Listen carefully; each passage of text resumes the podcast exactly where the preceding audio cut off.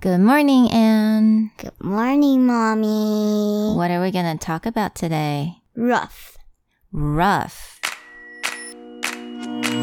Hi, I'm Anne. I'm Mommy. Welcome to Anne and Mommy's Chit Chat, where English is. Super cool. What is rough? Rough is two kind of things. Two kind of things. Oh, so you mean there are many different meanings? Yes. 哦，它很多不同的意思啊。那我们先来聊聊它怎么拼好了。How do you spell that?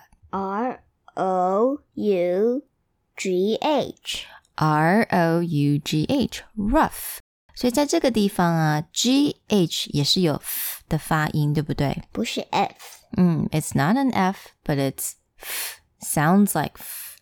Rough，那 rough 它到底是什么意思呢？就跟刚刚 Anne 所讲的一样，rough 有很多意思哦。So you can say that when something's really rough，它很粗，比如说我们的衣服啊，嗯，不是很舒服的那种，有没有？It's really rough，so it's not very comfortable。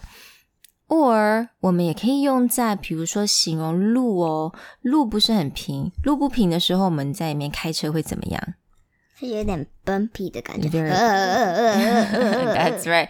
That's rough. That's right. So when it's really bumpy on the road, it's rough. 呃呃呃呃呃呃呃 那还有一个意思哦，就是我们在形容呢，比如说今天呢有好多事情不是很顺，我们也可以讲啊、i t s kind of rough today. Really? Yeah, well, not today. I have Anne with me. so it's not rough at all. But sometimes, you know, it can get a little rough. But that's okay. We always have another day. Yeah. Yeah. 所以今天我们学到了 rough. Can you say it after me? Rough. All right.